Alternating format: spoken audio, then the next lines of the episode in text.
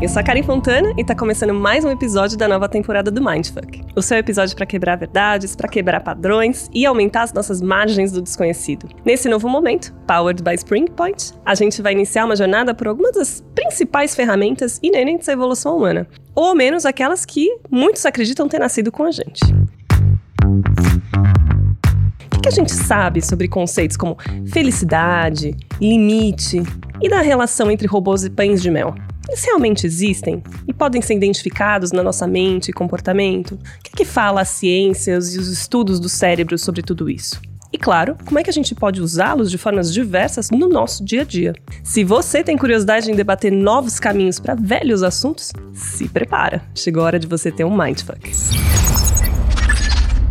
Vem cá, você tem um tempinho para nossa conversa de hoje? É que o assunto é complicado, mas ó, vale a pena. Já dissemos que ele é o senhor de todas as coisas. Depois a gente torna ele sinônimo de dinheiro.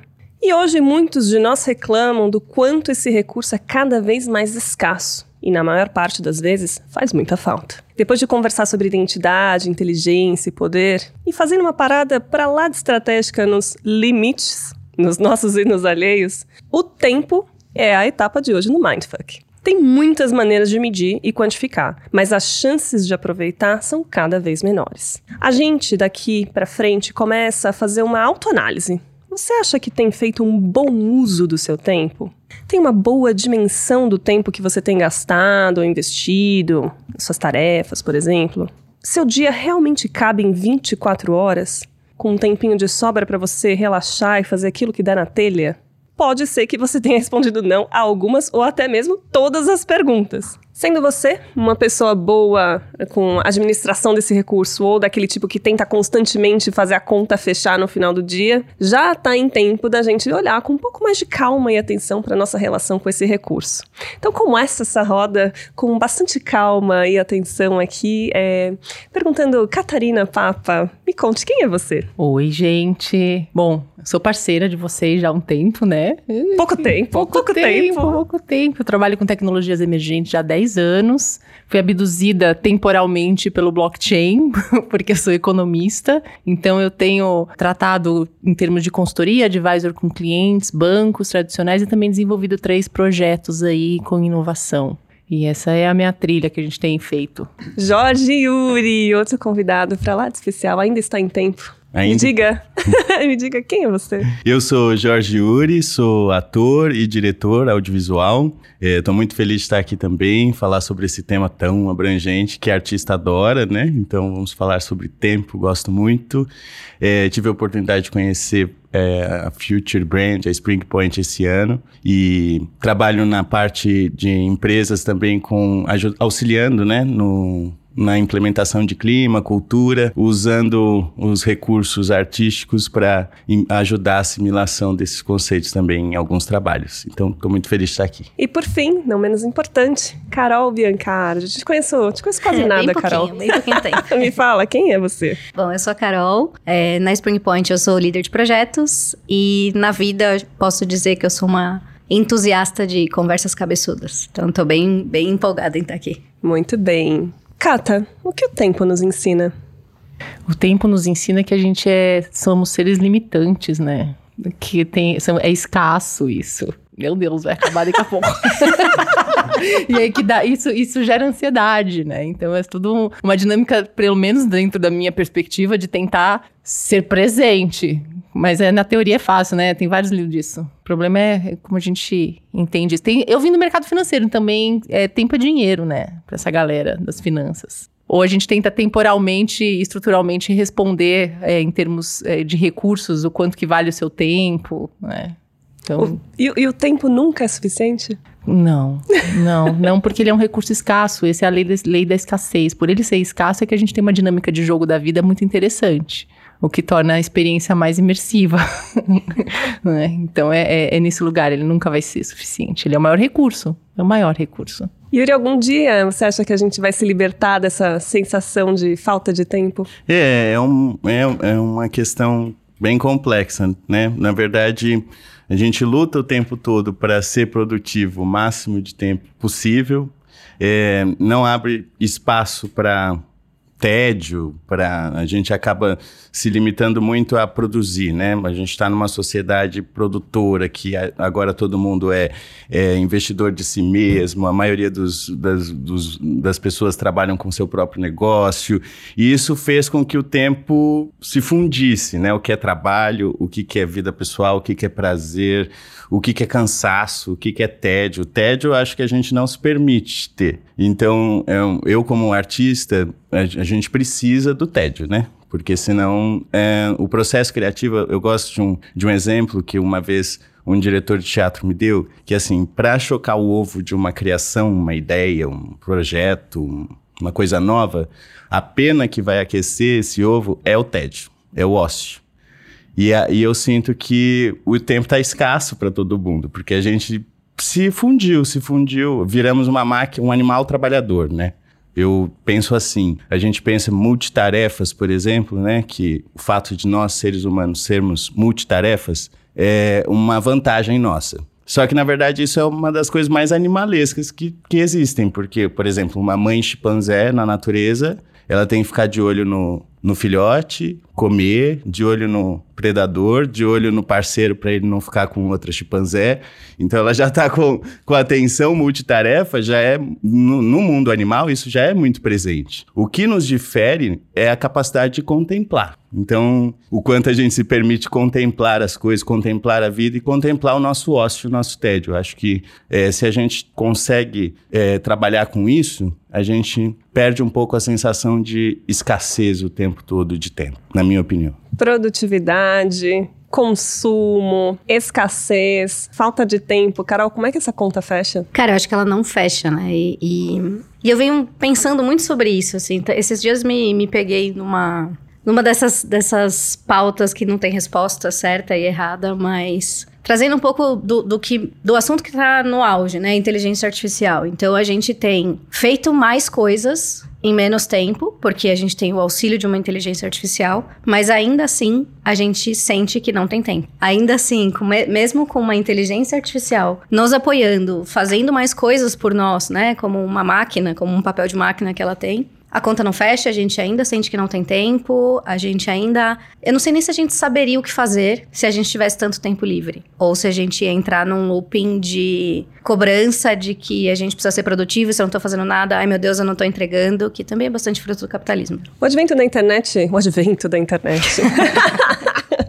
ele mudou a nossa percepção de tempo, Cata? Super, porque ele traz um contexto digital. E uma vez eu escutei isso que eu achei genial, assim, quando a gente olha um relógio antigo, ele tem a percepção temporal descrita visualmente na nossa frente, né? Você vai andando, então você tem uma sensação de temporalidade que você vê ele andando. Agora, quando você olha num relógio digital aqui, ele tá piscando na minha frente. Só isso, só esse signo dentro desse universo é, de com, comunicacional, ele já dá uma ansiedade, né? O negocinho dando uma piscada, assim. Então, essa sensação do, da, do digital, do, do ambiente que se cruza, ele traz uma, uma questão que é a evolução do que também eles falam da mente HTTP. Então, é, para mim, isso funcionou muito, assim, que é, outro dia eu entrei num cinema, né, pra assistir um filme, um lançamento de um amigo meu, assim, eu não conseguia ficar lá uma hora e meia. Fiquei muito nervosa, gente. Eu, eu diminuí a tela do meu celular e comecei assim, sabe? E aí eu comecei a surtar e olhar para isso com um olhar filosófico e falar assim, gente, olha como a gente realmente está acostumou-se a estratificar temporalmente as nossas atividades. E a gente, eu pelo menos, busco fazer coisas diferentes e isso é legal. Então eu posso estar tá aqui, mas eu vou estar tá ali, então eu tenho que departamental. É a, é a mente HTTP, você vai pulando, vai pulando o negócio. Abrindo abas. Abrindo abas, e só que isso acelera, isso é um, aceler, um acelerador, pelo menos fisiológico. Um né? convite à exaustão, um né? Um convite à exaustão. Só que ao mesmo tempo, será. O que, que vai acontecer de diferente com, a, com o nosso cérebro quando a gente pensa assim? E aí, pensar assim, por exemplo, é, outra coisa interessante, quando a gente mudou para escrita, começou a escrever, é, escrever livros, né, passar conhecimento via escrita, que criou suas bibliotecas, a, a, o negocinho que estava escrito assim, tipo, silêncio, é porque as pessoas iam para as bibliotecas e elas falavam em voz alta, porque o cérebro não estava, eles não sabiam que o cérebro podia ler em voz baixa. E aí tem, tem muitos relatos que mostram que o quanto isso mudou a nossa fisiologia neural. E com certeza está mudando agora. Então, nossa sensação de percepção de exaustão, temporalidade, com certeza está mudando. A gente só, só tá vivendo a história no meio dela, né? Não sabe o fim. Agora, vou pegar aqui, Yuri, você como um criativo, né? Então, que defende o tédio e, e como gatilho para essa criatividade toda e para a produção, para boa produção. Antes a gente sentava e ouvia um LP, ouvia um CD inteiro. E agora a gente escuta um áudio no WhatsApp no 2.0. Como é que fica essa relação para você? É, é uma, uma sociedade cansada, né? Eu, o que a Catarina trouxe e essa pergunta me faz pensar numa, num, num dos livros que eu resgatei para estar tá aqui hoje, que fizeram parte do meu repertório como artista, que é o Byung-Chul Han com a Sociedade do Cansaço. É um, é um livro, uma brochurinha, enfim, que super fácil de ler, um livro de bolso que em dois dias você consegue ter uma imersão nisso que, que você falou, Catarina, de o quanto a gente é, tá o tempo todo querendo transformar o tempo em novas tarefas. E isso o que gera, né? O cansaço, mas também depressão, burnout, TDAH. É, a gente vive uma sociedade que tem é, uma síndrome dessas doenças porque não se permite a pausa. E a gente acha que está sendo positivo para nós ter várias abas, né? Eu digo isso porque eu sou ator, sou produtor. É, muitas vezes eu estou trabalhando aqui, por exemplo, com a Spring Point, aí estou fazendo uma, um trabalho artístico, e aí durante o dia eu estou em um trabalho, mas estou comentando sobre o outro, porque as coisas precisam caminhar, eu não estou a, a, a, par disso. Também sou vítima. O que eu procuro fazer, e acho que a pandemia trouxe isso muito para a gente, né? Nossa sensação, novamente, de humanidade, do quanto nós somos perecíveis, o quanto nosso tempo é, é assim, como eu posso dizer, a gente não sabe o quanto tempo a gente vai durar realmente. A gente nunca sabe, desde que nasce. Mas a pandemia trouxe um pé no chão. A gente costuma dizer que antes do, do século XXI, principalmente o Byung-Chul Han, ele fala muito sobre uma geração de eliminar tudo aquilo que era nocivo. Então, a gente tinha... Surgiu uma bactéria nova, cria-se os antibióticos. É, num ponto de vista mais social, a gente tinha também tudo aquilo que não sou eu precisa ser extirpado. Aí, com a globalização, a partir do século XXI, a gente tem um outro tipo de pensamento que é todos nós podemos nos conectar o tempo todo. Daqui para sei lá, para Bahia são duas horas de viagem. Daqui para Europa são não sei quantas horas de viagem. É pouco perto do que era antes. É, eu procuro, é, lógico, não, não consigo viver a par dessa situação de, de tempo escasso e multitarefas, mas me permitir momentos contemplativos, de você parar e olhar para uma janela, por exemplo, e se deixar um tempo, cinco minutos ali, sem o recurso do celular. Tipo, lidar com esse tédio, ficar com ele. Porque a partir disso a gente consegue lidar com coisas, acessar coisas nossas, né? Que muita gente também acessa na psicanálise. Acho que psicanálise é um outro recurso bem importante. Não, se, é engraçado você falou da pausa. Eu tenho buscado muito isso nos últimos dois anos a partir do meu ciclo menstrual. O feminino tem muito isso, né? E eu, é, quando a gente olha para isso dividido em quatro temporalidades, do, do né, do, tem o pré-menstrual, o ovário também, tem um, um período que ele, ele remete à pausa. E quando você encaixa isso, principalmente no olhar feminino, é, é como que você olha para essa pausa respeitando a linearidade e a construção contínua do mundo capitalista que te pede para ter velocidade, para chegar, para ir rápido, não sei o quê.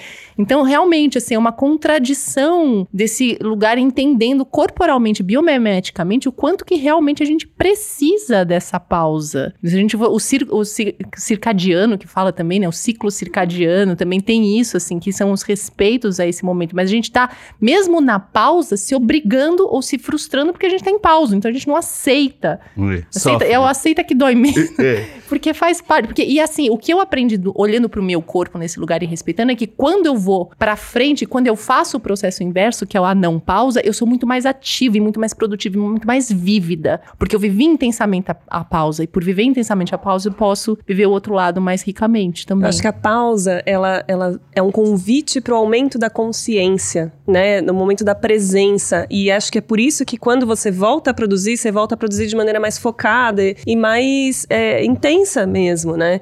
Tava, tava ouvindo vocês aqui, me lembrando de alguns momentos, então, fazendo o, o, o paralelo com a maternidade, né? Que é bem recente e há de, de acontecer de novo curto, nesse curto período de tempo. É, na, na, na fase de, do parir, né? É, eu acho que é um momento que você. Re, eu acho que eu nunca estive tão presente. Eu estava, assim, num outro universo. Estava, como o, o, meu marido fala, você estava num outro, uma outra dimensão, porque eu estava completamente concentrada nessas ondas, né? De contrações que vão e vêm, e, e na dor, e no alívio, e, e, nesse, nessa expectativa, né? Então, é, mais do que pensar que horas a Cecília vai nascer, eu ficava pensando, não, agora estou sentindo isso, agora não estou sentindo nada, agora estou sentindo isso. E eu acho que é esse estado de consciência, para mim também bate quando eu tô muito conectada com a natureza, né? O Yuri falou da janela, você para e olha e contempla. É, eu acho que quando você tá em espaços muito abertos, que você tem uma perspectiva ótica mesmo, maior, assim. Isso também me, me remeteu a esses momentos. Como é que é isso para você, Carol? Eu acho que é, é bem similar, assim. Lembrando de, de momentos em que eu estive presente, é, no passado ali, na adolescência, eu dançava. Eu fazia aulas de jazz sempre, assim. E o momento que eu estava dentro da sala de aula dançando, eu não estava pensando em nada, a não ser no ritmo da música, em, em qual era a sequência que eu estava naquele momento, e nem era nem no próximo momento. Porque naturalmente o passo vem à medida que o som da música chega. Você não precisa pensar em qual é o próximo passo, ele flui. É, então eu acho que momentos como esse proporcionam esse estado presente. Cozinhar também é, um, é, um, é algo que me traz muito pro, pro que eu tô fazendo naquele momento. Embora também tenha ali um, uns quês de ansiedade, que daí tô entendendo ainda como fazer, porque se ela está fazendo um pão, o pão tem o tempo de descanso da massa, e eu preciso aprender a lidar com isso, sabe? Mas você tá ali fatiando as coisas, cortando as coisas, misturando, vendo o tempo, se, se, se o molho já tá bom ou precisa de mais tempo, enfim. São coisas, até se a gente for pensar inerentes do ser humano, né? Então, assim, cozinhar te remete a. Você não precisa de nada tecnológico para cozinhar. Tudo bem, tem air fryer hoje, mas você não precisa da air fryer. Você consegue fazer isso de uma outra forma, sabe? Então, é muito, é muito legal quando você tá no meio desses. Quando você percebe que você está no momento presente, quando você tá fazendo esse tipo de coisa. Quando você se dá consciência de que, putz, duas horas se passar, passaram-se duas horas e eu tava aqui cozinhando ou dançando e nem vi o tempo passar. Você tira as distrações, né? Exato. Tira. E a, a, sensação que me dá, eu tenho pensado muito nisso, que tem a ver com a expressão corporal, com tudo que volta-se por corpo. Então, por exemplo, o parto tem um envolvimento corporal muito louco. A dança, a cozinha. É, eu li um livro recentemente, chama é, o, o Pensamento Sentado, e mostra como realmente a gente centralizou toda a nossa racionalidade e esqueceu da inteligência corporal. Então, o movimento de se colocar de novo como uma inteligência corporal talvez faz a gente ter mais presentismo mesmo, que é assim, eu preciso, eu faço, quando eu faço musculação, eu sinto muito isso, assim, quando alguém faz, ou então você tá correndo, essa é a sensação da endorfina liberada, é muito tem a ver com isso, né? O, é o senso de presença autêntico, autenticidade em relação à colagem mesmo. E o prazer quando você contempla algo de fato e presta atenção naquilo, né? E descobre coisas, não só olhando para o seu interior, mas olhando ali, né? O, o flanar ali, né? É, e não, não racionaliza, né? Porque eu, minha terapeuta sempre fala isso pra mim, assim, sai da cabeça, sai da cabeça. Aonde você tá sentindo isso no corpo? Aonde isso. que vai no corpo? Sabe? Me dá outro exemplo, não é o racionalizar, o tentar encaixar tudo numa, num quadrado, dar nome. Por que você precisa dar nome para tudo? Sente, é. sente. No, normalmente, isso que, por exemplo, que você fala da dança é muito interessante, né? Porque a gente tem uma questão, tudo é produtividade, né? Como a gente tá falando. Caminhar hoje hoje em dia é uma produtividade. Eu preciso pegar o ônibus, caminhar todo dia para ir para determinado Quantos passos ponto. que o relógio está me mostrando. Está me mostrando quantos passos que eu dou. É, se eu faço isso todos os dias, sem buscar nenhum tipo de aproveitamento, de contato com o meio circundante, é, eu costumo dizer que uma vez eu criando um personagem para um, uma publicidade, assim. A ação era esperar o ônibus. E aí eu comecei a observar, contemplar as pessoas, como elas esperam o ônibus. E aí, a partir disso, foi muito rico, porque, lógico, tem diversos corpos. É, uma pessoa está atrasada, outra está ansiosa porque vai encontrar um namorado ou namorada, a outra está é, com preguiça de ir, não está feliz com, com o lugar que, onde está indo. Então, o corpo, ele é muito mais... É, ele complementa, né? Na, hoje, na academia, a gente não separa mais o corpo da separadamente, né? Tudo faz parte de um bloco só. Então ele está interligado, mas a gente costuma, né, é, trazer tudo para o racional para ter a dimensão de controle. E quando o corpo está cansado de caminhar, o que, que ele faz para romper? Uma, uma coisa que não é necessariamente produtiva, que é a dança. Por exemplo, a arte da dança, ela tem uma função, inclusive disso, de você interiorizar aquilo que está tocando e o seu corpo começa a reagir num estado de presença mesmo. É que isso também no teatro a gente fala muito, né? O ator presente, o ator que repete todo dia aquelas mesmas mesmas falas, mas está sentindo aquilo que ele está dizendo. Isso é um trabalho. No começo, na primeira semana, é fácil. Depois do terceiro mês de temporada, é uma outra história. Então, é, tá concentrado, olhar é, o que o outro está te dizendo, a escutativa, né, daquele texto. Por mais que você saiba, deixa, mas você ouve para dar a sua resposta naquele momento e o estado do ator influencia, é claro, daquele dia. Nunca é uma sessão igual a outra. É, e, e trazer isso para a vida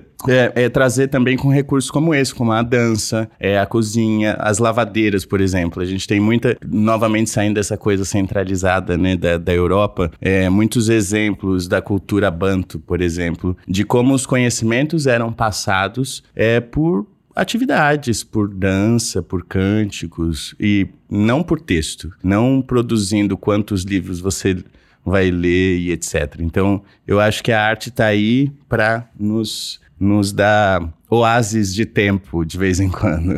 É, eu acho, eu queria até puxar um outro gancho aqui, porque eu acho que hoje a gente é muito muito voltado ao resultado que as coisas nos trazem e não ao processo. E talvez tempo seja um processo. É, é, a gente entender o processo das coisas e não simplesmente que horas que o resultado chega, é entregar o resultado. Porque no fim das contas, o resultado a gente deixa para as máquinas, né? A gente precisa entender o que é inerente ao humano, sentir, é deixar as coisas flanarem, como a Karen trouxe aqui em algum momento. E a gente fala, né, associa muito essa questão do ambiente corporativo, a falta de tempo, produtividade, enfim. Cata, você acha que o acesso à informação, ele melhora ou no fim das contas ele é uma distração, uma barreira para produtividade? Produtividade? Ele é uma barreira, na minha visão, porque é, a gente fica muito perdido na forma do, sobre o que e como buscar. Então, e o mais. É, e tem isso também de buscar mais informação, de querer estar tá sempre. Então, eu, pelo menos na minha vida prática, assim, é,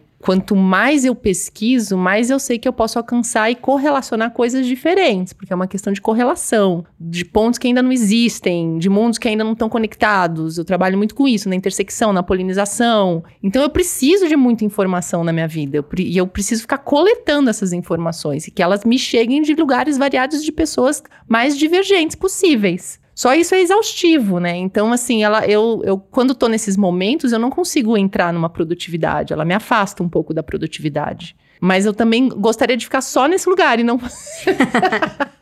Entendeu? Então, assim, a produtividade também é algo que a gente, como humano, precisa. Onde está né, a nossa beleza da entrega? O que, que, é isso, de fato, né? É, pois é, né? Tem muitas vezes que nesses ambientes corporativos a gente acaba sendo medido pela quantidade de peças que a gente produz num período curto de tempo, na quantidade de atendimentos que a gente faz num período. na quantidade de atendimentos médicos que a gente faz num período de tempo. O que, que a gente perde no fim das contas? Eu acho que a gente perde o lado humano, perde o, o, o entender de fato, conhecer a pessoa que está do outro lado, entender um pouco do contexto.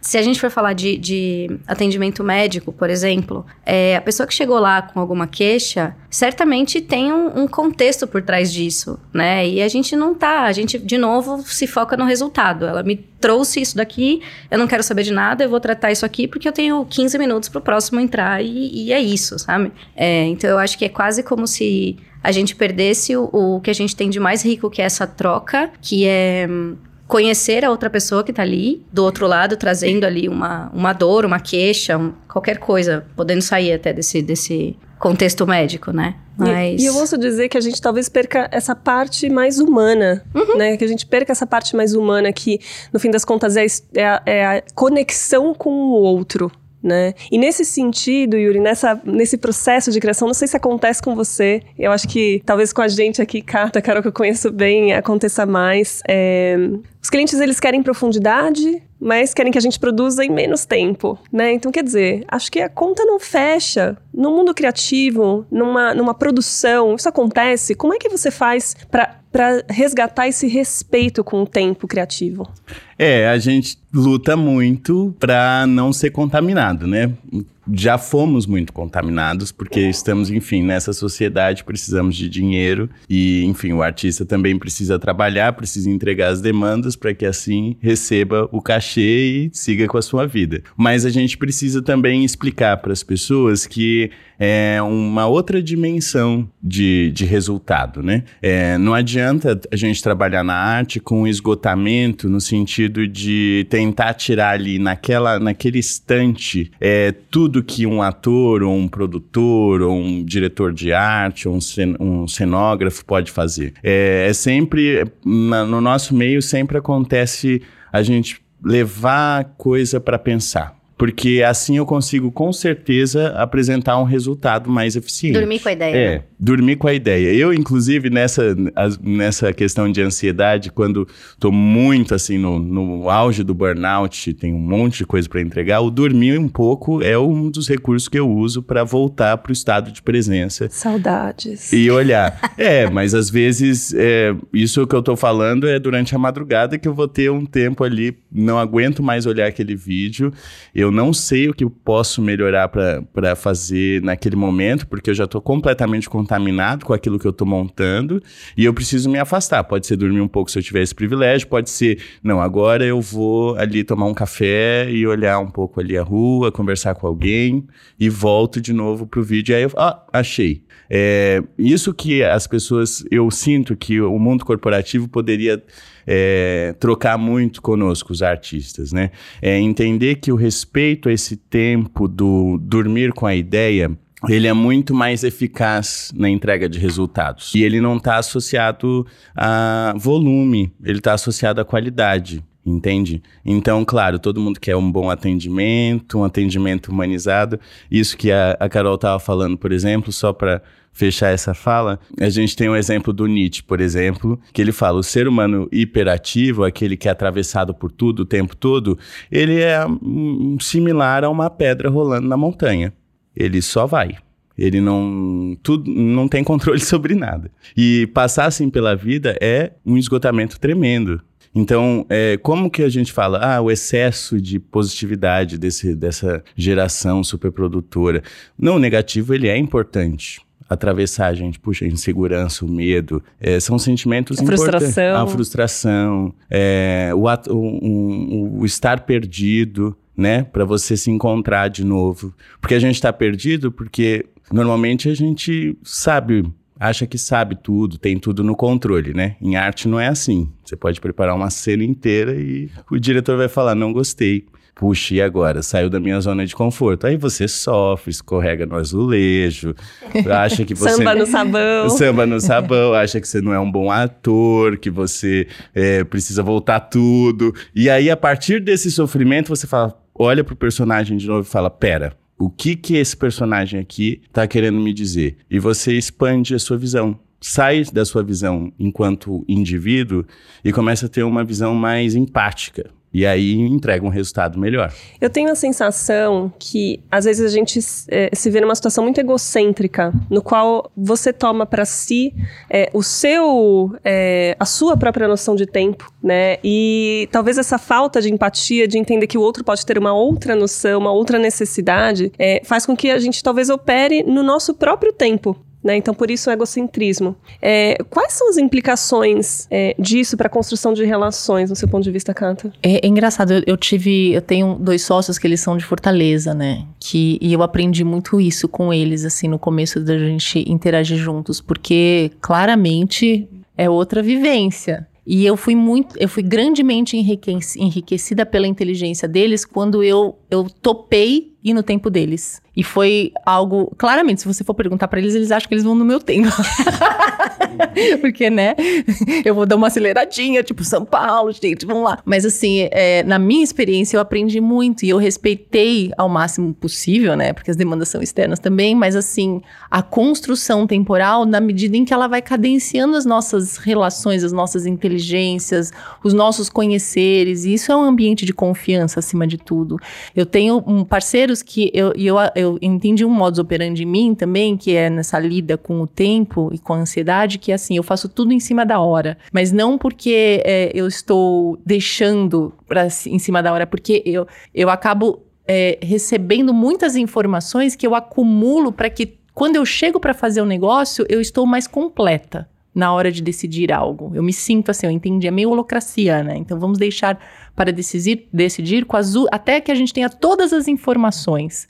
E isso eu, eu, percebo que tem parceiros muito legais que respeitam isso e entendem que eu falo assim, não, ela vai, mas ela precisa coletar até o final, assim. Então esse é o meu tempo. E eu sinto quando as pessoas também estão respeitando esse meu tempo a respeito disso, né? Mas é um encontro, é um encontro de entendimento mesmo tem a ver com saber ceder, né? E, ter, ter paciência mesmo, né? Ter empatia. Como é que você enxerga tudo isso, Carol? Ah, eu ia até trazer uma, uma fala que eu acho que desde que a humanidade é a humanidade, a luta contra o tempo existe, né? Só que eu acho que essa é uma batalha que a gente não vai ganhar. Como já dizia Caetano Veloso, o tempo é um dos deuses mais lindos, assim, é, tá acima da gente. Então, acho que é é começar a respeitar o tempo das coisas, o tempo do outro. Talvez eu seja muito acelerada se comparado a alguma outra pessoa. E, e, não significa que uma tá certa e outra tá errada. Significa que são tempos diferentes. E que cada um tem o seu processo, cada um faz as coisas da forma como achar que tem que ser feita, sabe? Ter tempo te assusta ou te convida? Me convida, me convida. Mas olha, pensando de novo na sua pergunta, acho que tem os dois lados da coisa, né? Porque muito tempo assusta no sentido de será que eu estou sabendo usar da melhor forma? É, e volta na questão da produtividade do que a gente estava falando. Tá, e o que é ser produtivo, no fim das contas, né? Eu posso estar sendo produtiva de uma outra forma que não para o mundo capitalista. Eu posso estar produzindo algo na cozinha para minha família, não sei, sabe? Mas, ao mesmo tempo, convida me convida a, a fazer provocações e estimular reflexões para a gente talvez sair dessa loucura que a gente está imersa hoje, sabe? Que é o tempo inteiro correndo atrás de ter tempo e não sabendo usar o tempo que a gente tem. Eu gosto muito de pensar, você mencionou Caetano, né? Iroko, orixá, de, eu sou candomblessista, então é orixá tempo, é o orixá que interviu pela humanidade, que ele está presente em outras culturas, por exemplo, Anubis, na, é, na cultura egípcia já é tempo, Iroko. É, na Grécia, Cronos, é Iroko.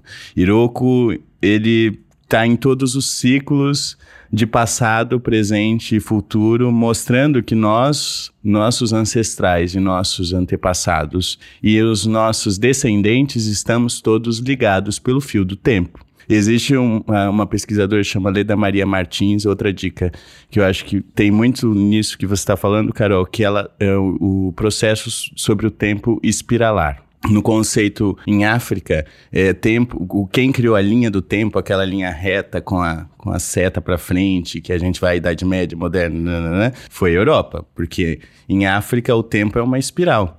O tempo é o rio que está passando, é o mesmo rio, mas não é a mesma água, só que essas águas elas já se encontraram e se encontrarão de novo.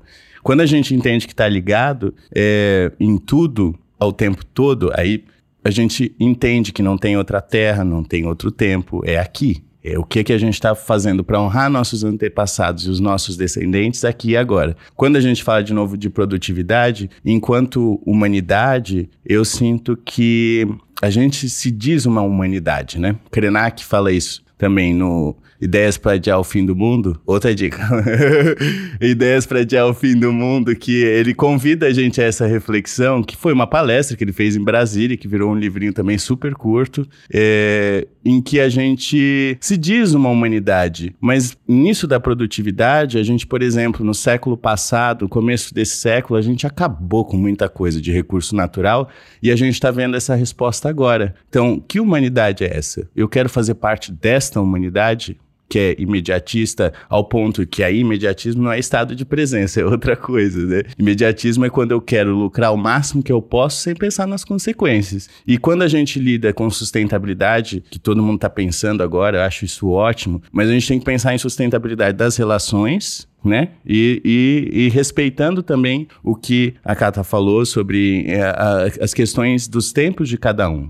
O que, que, determinadas pessoas podem me oferecer? É, de novo, de nova perspectiva, a gente tem que aprender, porque no candomblé, quando a gente aprendeu tudo, a gente já está pronto para desencarnar. então eu quero sempre ter alguma coisa para aprender, né? Não ser aquela pessoa pedante que finge saber o que, o que não sabe, né? Enfim, dá para viajar nesse tempo. Você sabe que você falou de Cronos, né? Tem aquela dupla, né? Do Cronos e do Kairos, né? Que o Kairos representa ali uma, uma, uma vibe, um espírito do tempo, que representa um, um, um tipo de coisas que a gente tá vivendo naquele momento. E eu, com uma amiga minha, a gente resolveu dividir a nossa... Tentar entender a nossa vida em termos do Kairos. Então, a gente fala que, ai, começamos a temporada 1 aqui. Nossa, eu tô sentindo isso aqui. Não, o título dessa temporada é... né? Moralidade. A e a gente vai... E a gente Vem aí. Vem aí. E a gente passa assim uns dois meses, um mês e pouco, às vezes três meses, vivendo intensamente aquele contexto, aquelas coisas que precisa. E é incrível, a gente já faz isso há uns dois, três anos juntos, né? E aí eu mando assim, e aí, tá mudando a temporada? Porque eu tô sentindo que tá temporada. Porque é como se fosse uma outra vibe chegando, temporal, assim, que a gente não divide por horas ou por não sei o quê, mas é porque por contextos do ciclos, que a gente. Né? Ciclos de vida. O que, que a gente tá vivendo hoje? Hoje é sobre viver, sei lá, Entende? E é muito louco isso, porque às vezes a temporada, nossa temporada, e a gente, a gente é amiga, então acaba ficando sintonizada, mimética, né? Mimética uhum. humana é maravilhosa. E aí a gente acaba assim, às vezes a temporada dura um mês, às vezes um mês, dois meses, assim, às vezes cinco meses. É engraçadíssimo, assim, pensar. Não tem um tempo certo. Não né? tem um tempo cronos certo, é, assim, sempre é, estatisticamente coerente, assim. Ele tem é, é uma vibe, vai mudando as esferas, a forma como a gente se relaciona. E o que sabe? eu acho curioso é que, seja do ponto de vista espiritual, né? Eu sei que também você está super ligada né, nessa é, parte mais espiritualizada, Cata. Seja pela parte da tecnologia, a gente luta contra a finidade, né? A gente luta contra a ideia de que a humanidade é finita. Como que é isso? Cara, assim, ó, a gente dentro da Rito, que é uma das empresas que eu toco, a gente faz experiências imersivas de aprendizagem. A gente sempre fala que, assim, a maior experiência de, de experiência imersiva de aprendizado é a vida. E, assim, pode, assim, quando uma pessoa, você prepara ela para ela lidar e encarar um processo de morte, seja de alguém que ela gosta muito, seja dela mesma, e ela tem a sensação na pele mesmo, no corpo, de finitude, a vida dela assim, ó, faz assim, ó, tá, né? Muda completamente. Então, todos os caminhos levam à mesma coisa, é só uma forma de linguagem, né, diferenciada. E cada, seja a espiritualidade ou cada contexto, até a tecnologia, a ciência propriamente dita, ela explica e ela tenta revelar uh, linguisticamente a mesma coisa, que é isso, a gente, a, a, o que a gente tá se... Eu não inventei o mundo, né? A gente tem que ter umas regras aí que jogaram, é, gente, e quanto mais rápido a gente entender elas, mais a gente consegue navegar no eu só trabalho aqui, né? O mundo já existia quando eu cheguei. Já existia, tava assim, gente. Então, assim, tem umas leis aí que é mais fácil de entender, que é a lei da gravidade, né? Tipo assim, não vai sair voando. Tem umas coisas que. Então, assim, o, e essa lei, esse princípio é, de começo e fim, ele é muito importante ao que a gente veio se desenvolver. A gente tem que respeitar isso. Eu não mando nesse negócio, não, sabe? E, e é muito louco quando a gente pensa nisso, porque é mais socialmente aceitável quando você, por exemplo, precisa remanejar a sua agenda para estar em um velório, que é quando o tempo de outra pessoa acaba. Mas quando alguém te faz um convite para você ir tomar um café no meio da tarde para pensar em nada, é mais difícil remanejar a agenda. Para aproveitar o tempo de outra forma, né? Vou pegar esse gancho então sobre prioridade. Será que a gente tem uma boa relação com o tempo, Carol? Você falou aí, né, dessas prioridades e, e talvez improvisos, né, uhum. que a gente faz com o tempo. Qual que é a importância da gente prever, contar, classificar esse tal de tempo? Eu acho que é quase um instinto de sobrevivência, assim, sabe? A gente precisa sentir que tem controle de alguma coisa para se encontrar, para poder organizar o que a gente faz, organizar o nosso dia e até para dentro de todos os as aspas possíveis aqui, a gente olhar para tudo que a gente tem e escolher, e eu falo aspas porque tem os privilégios aí nesse meio, mas escolher aonde a gente vai investir o nosso tempo naquele momento, sabe? Então, fatiar essas coisas acho que é necessário até pra gente conseguir tomar decisões sobre o que fazer com o tempo que a gente tem. A minha relação com o tempo mudou depois que eu fui mãe. Assim, o fato. Para mim, assim, antes eu media muito, nossa, seis meses era uma infinidade de tempo, ou pouco tempo, né, em termos de produtividade, em termos de cultura organizacional, era uma coisa, né, lógico que a cultura leva um tempo para se alterar ou se transformar, mas assim, poxa, quando a gente vê toda essa nova geração ansiosa por promoções, por movimentações, então era, é tudo muito rápido. Agora, quando eu fui mãe, eu fui entender que o, a vida tem outro tempo de desenvolvimento, tem realmente você não tem controle sobre o tempo, né? E eu levei muitas dessas coisas para o trabalho, né? E uma delas foi de fato a priorização. O que, que eu faço com o tempo de agora? O que, como é que eu vou me planejar para ter mais tempo para mim, mais tempo com o meu marido, para Cecília, para o novo bebê que vai chegar. Pra... Então, assim, é uma, é uma grande equação e um grande malabarismo, assim. Como é que você enxerga tudo isso, Yuri? Como é que você prioriza seu tempo, escolhe? Quando vocês estão falando sobre isso, me vem sobre a forma de amor, tempo de qualidade. Que aquele momento, é uma forma de expressão, né? É uma das que eu costumo utilizar quando eu tô muito atarefado, seja com o meu companheiro, companheira ou com os meus amigos. E, e me faz pensar esse recorte, quando a gente, sim, tenta se apropriar de, desse tempo e dizer: não, neste momento eu estarei aqui só com meu filho, ou neste momento eu estarei aqui só com os meus amigos, é, nesse momento eu estarei aqui só executando este projeto. Como assim? Ah, eu fecho o WhatsApp, eu fecho as minhas redes sociais, deixo tudo no mundo e falo 30 minutos que eu vou dar aqui. É preciso uma, uma se policiar mesmo. É uma porque novamente a questão da, do tédio, né? Ninguém consegue ficar muito tempo entediado sem puxar o celular para olhar. E essa geração mais, mais Z que está chegando agora, que eu queria fazer parte dela, mas já não faço mais, é, é, ela é uma geração que cresceu sobre esses estímulos. Pensa, vocês falaram muito, a Carol falou muito sobre máquina, né? O computador é uma máquina de desempenho, só que ela é uma máquina burra. Agora a gente está começando a trabalhar com a inteligência. Agora, né, assim, tá chegando para nós, povo comum, que não é da NASA, que não é de lugar nenhum, é, chegando para no nosso celular o recurso da inteligência artificial, que é quando a máquina passa a pensar por conta própria e, e reúne aquelas informações, mas sempre a partir da pergunta, sempre a partir da orientação. É, quando a gente fala em, em, tempo de qualidade, eu entendo que é isso. Você precisa se policiar nesse momento. Você precisa se dedicar e escolher, porque a vida é, é, isso, né? Quando a gente tenta abarcar tudo nessa coisa da produtividade, eu quero namorar, mas eu quero fazer o projeto hoje para entregar amanhã cedo, mas ao mesmo tempo eu tenho que cozinhar para a semana. Pô, a, se você tenta todas as coisas, alguma, algum santo vai ficar descoberto. E aí o que que gera? Sofrimento em alguém, uma ansiedade em você, um não aproveitamento da, daquele tempo. Então, acho que quando a gente costuma respeitar o tempo, não é querer dominá-lo, né? Respeitá-lo e entender que eu não posso tudo dentro do tempo, daquele determinado tempo, eu começo a fazer escolhas. Então, hoje eu quero namorar. Então, hoje eu vou me dedicar, receber aquela pessoa, fazer um jantar, e amanhã eu vou fazer o projeto. Bota a pessoa para correr no dia seguinte, e aí você vai fazer o seu projeto. E eu sei que a vida tem os imprevistos, mas se você perceber, às vezes a gente se coloca num estado de sofrimento, né? Meu pai de santo costuma dizer: dor a gente não escolhe. Bateu, doeu. Bati o dedinho na porta, doeu. Sofrimento, às vezes, a gente escolhe que é existe um gozo no estado de sofrimento, né? É, as pessoas normalmente que têm depressão, é, muitas vezes tem essa questão da, do próprio ataque a si mesmo como um, uma vazão de prazer, de, de escape, de puxar para a terra, chamar para o estado de presença. Então, para que a gente não chegue nesse estado, eu entendo que a gente precisa entender os nossos limites perante ao tempo e fazer nossas escolhas. Exu está aí para a gente fazer escolha o tempo todo. A gente tem o livre-arbítrio.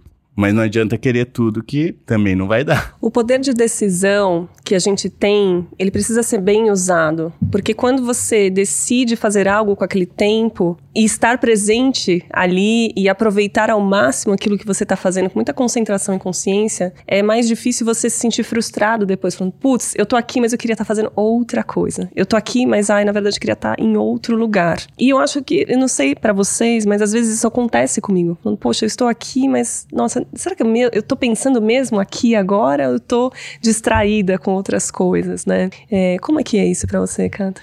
para mim, essa é, é, toda a chave que eu tenho tentado me colocar. Assim, eu acordo é, dentro de vários processos que eu tenho passado. É assim, eu tenho falado essa frase para mim assim: o que, que eu tenho para hoje? O que, que eu tenho que fazer hoje? Só hoje.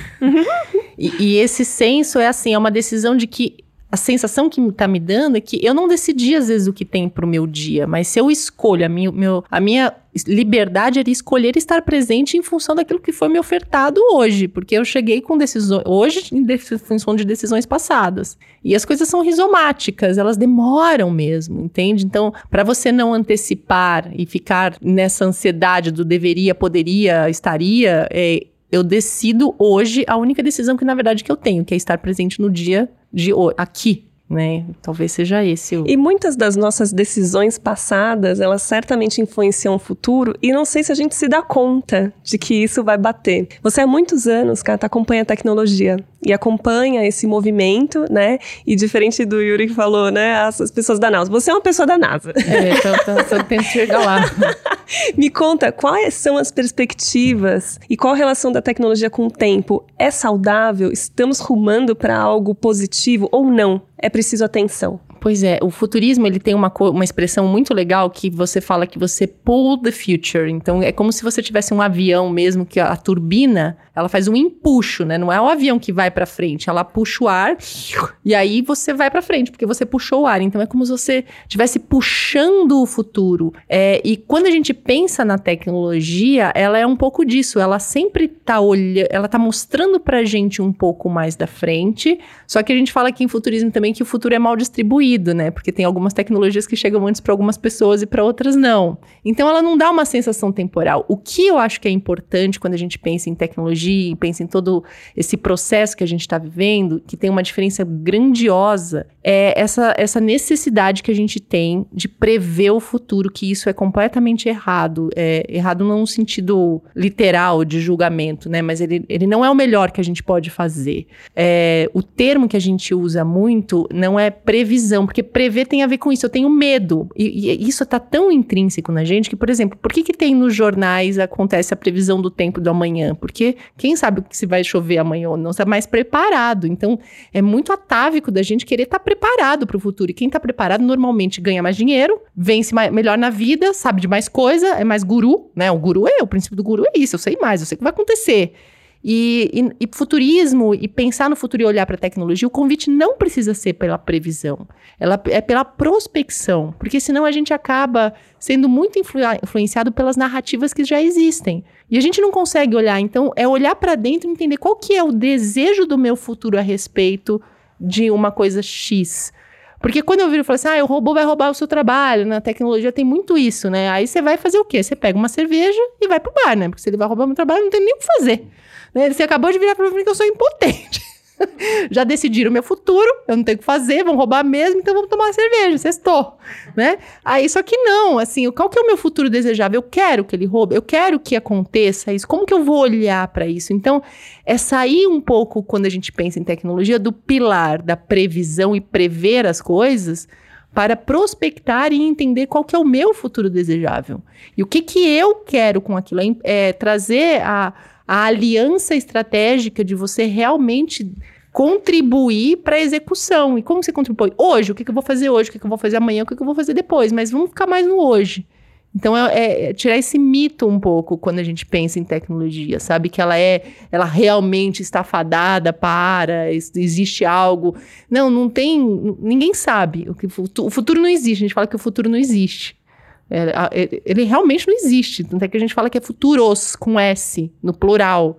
Porque se, gente, cada um de nós fecha o olho aqui, a gente vai ter um futuro. Qual que é o futuro que vai ganhar? Aquele que, que a gente olhar para ele e falar assim, vamos construir esse futuro? Eu posso te convidar para construir um futuro. Mas eu não vou estar tá lá. Bom, e além do convite para construir futuros desejáveis, é, eu gostaria de fazer um convite para vocês resgatarem uma história pessoal de quando o tempo parou para vocês. Eu me lembro, quando eu era muito menina, a, a gente tinha uma pastora alemã e ela acabou morrendo. Morreu em casa, enfim. E eu, muito menina, tava com medo de perder a memória dela. Até parece, né? Hoje, enfim, tem inúmeras memórias. Mas eu olhava para aquele corpo já inerte, né? Paradinho, e falei, nossa, eu não quero perder isso nunca. Então eu fiquei prestando atenção em cada pelinho, em cada silhueta, sabe? Esse dia, para mim, o tempo parou. Eles queriam uma história de vocês. É engraçado, porque a minha experiência de tempo parando também é, tá associada à morte que eu acho que é, não vejo como uma coisa inteiramente negativa, não. Acho que tem seus. Tudo nasce e morre em nós o tempo todo, né? Mas eu fui criado pela minha avó, foi a minha mãe. É, em 2008, mais ou menos, eu tinha uns 16 anos e ela foi internada com grandes chances de morrer. E a minha avó sempre abria a porta de casa para mim. E aí, quando eu cheguei em casa, deixei ela internada no Hospital das Clínicas e tal, que eu voltei para casa com a chave, coloquei a chave na fechadura, eu por eu mesmo, abrindo aquela porta que sempre foi aberta para mim, meu tempo parou, os, o mundo se abriu e falou: ela pode morrer. Depois disso, ela viveu mais oito anos, eu procurei aproveitar aquela pessoa. Hoje eu tenho o privilégio, graças ao Orixá, de ter aproveitado. É, mas foi essa, essa experiência do tempo parando foi o que me fez vislumbrar a finitude dela que era o meu eixo, meu céu, meu chão, tudo, e fez com que eu me dedicasse. E aí foram outros tempos. É, é engraçado assim, porque eu sempre tenho, eu tenho tentado me convidar para isso. Toda vez que eu tô com uma pessoa, eu tenho feito muitas reuniões comerciais com gente nova, né? E aí eu tenho pensado assim, eu quero prestar 100% de atenção para essa pessoa. Tô 100% aqui na frente dela, sabe?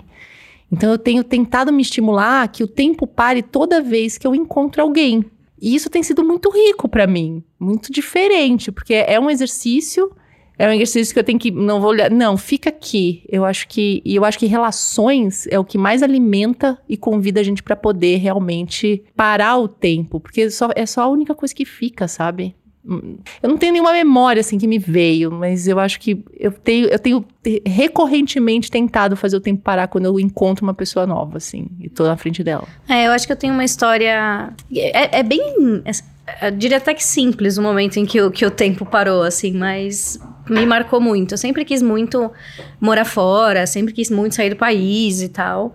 E quando eu consegui fazer isso há um tempo atrás é, a primeira vez que eu cheguei, eu cheguei no lugar, era noite já, em Malta, que eu morei lá um tempinho. É, no dia que eu, no dia seguinte que eu acordei e fui andar pela cidade, que eu vi o mar, o mar do Mediterrâneo, e que eu sentei numa pedra, porque enfim, lá as praias são de pedra, foi ali, assim, parou e, e chorei. Foi assim, sabe, o momento que você olha e fala, cheguei. E era simplesmente olhar o mar. Não tem nada, nada mais do que isso, sabe? Foi aí. Muito lindas as histórias de tempo parou e muito desafiadora a sua, a sua atitude agora, Cata, de, de prestar atenção. Eu acho que não tem nada mais generoso do que a gente dar a nossa atenção ao outro.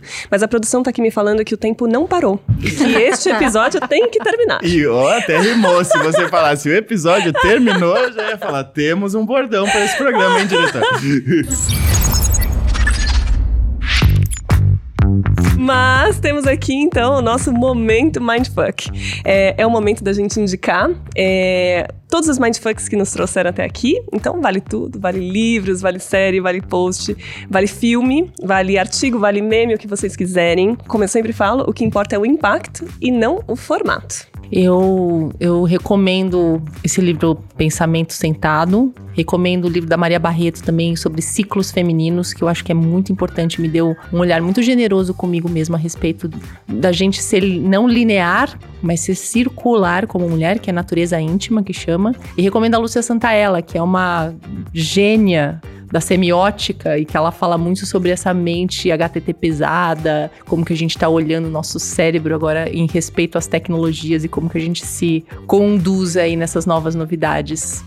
Eu indico a plataforma Tris, que é também muito ligado ao pessoal da semiótica, a, os cursos que eu tive a oportunidade de ter contato com Helena Katz, é, eles são abertos em vários momentos do ano, então vale a pena, são cursos online e que é um curso aberto à discussão mesmo, a pensar sobre os mais diversos temas. Tem um aberto, inclusive, agora, é, e falando, e ela faz provocações muito interessantes sobre a nossa, as nossas limitações enquanto ser humano e como a gente lida, o nosso corpo, mente, tudo lida e reage a isso. E o que me trouxe até aqui falando sobre tempo, que eu resgatei algumas coisas eu, eu procurei a partir né, de, desse convite, é, o Performances do Tempo Espiralado, né, uh, com a Leda Maria Martins, Ideias para Adiar o Fim do Mundo, Ailton Krenak, e o Byung-Chun Han com a Sociedade do Cansaço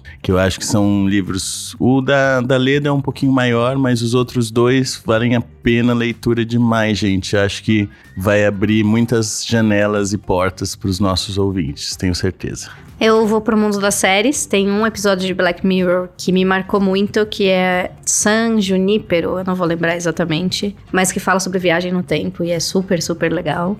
É, teve um outro filme que, assim, tinha zero expectativa, sabe aquele domingo que você sente e fala, putz, vou ver qualquer coisa, e vai lá e põe na TV, que é o filme O Preço do Amanhã, é, até inclusive estrelado por Justin Timberlake, só a título de curiosidade, mas ele fala sobre o quanto hum, a sociedade é dividida ali por quantidade de tempo que as pessoas têm. Então também me fez refletir, é menos sobre o filme e mais sobre a reflexão que ficou para mim no fim dele. É, e acho que é isso. E eu reuni também, é, Carol participou do brainstorming, reuni indicações do time da Spring Point. Temos aqui a série Loki. Loki. Temos a série Dark também. E... Essa é difícil, hein?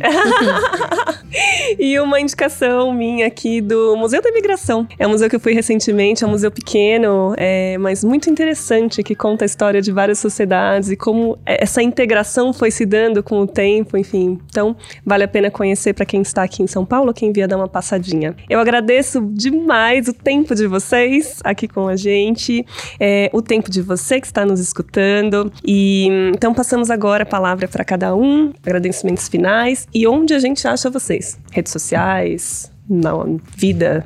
Nossa, eu que agradeço. Muito obrigada pelo tempo de vocês também. Eu tô no LinkedIn, gente. Catarina Papa ali, ó. Conecta aí. E eu tô no Instagram como Jorge Yuri e na produtora audiovisual Assum Filmes. Assum de Assum Preto. assumfilmes.com.br. Cola lá, gente. Bom, eu tô no Instagram como Biancardi Carol, no LinkedIn como Carol Biancardi. Espero encontrá-los em cafés. Adoro convites para cafés. Não perderemos mais tempo. Bora pro café. Agora que a gente já saiu do lugar comum e provocou diversos mindfucks sobre tempo, vamos dar o próximo passo da nossa jornada. Felicidade. Um estado de espírito ou uma ilusão criada pelo capitalismo? Segue o Mindfuck na sua plataforma favorita e nas redes sociais ativa as notificações, assim você fica sabendo quando o nosso próximo episódio vai ao ar. No Instagram, arroba mindfuck by Springpoint, no TikTok e no YouTube, arroba mindfuck, no Spotify, Mindfuck Podcast. Se você gostou desse papo, compartilha com a sua rede. Porque se tudo tá na mesma, hum, alguma coisa acho que vai ter que precisar mudar, você não acha? Até a próxima.